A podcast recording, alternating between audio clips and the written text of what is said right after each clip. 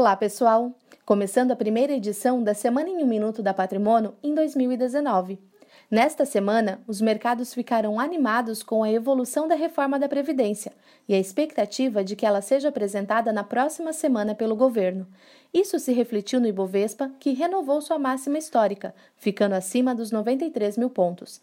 Além disso, vimos o dólar cair, abaixo dos R$ 3,70 na quarta-feira.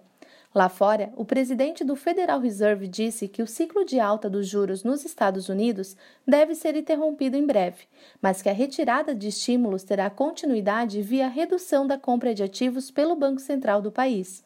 Esta mensagem mais suave do Fed tem enfraquecido o dólar frente às moedas rivais.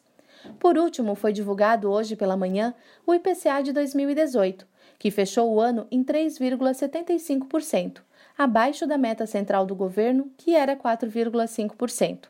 Em dezembro, a inflação foi de 0,15%. A expectativa de mercado, em linha com o relatório Focus do Banco Central, é de que a inflação, assim como a taxa de juros, se mantenha controlada nesse e no próximo ano.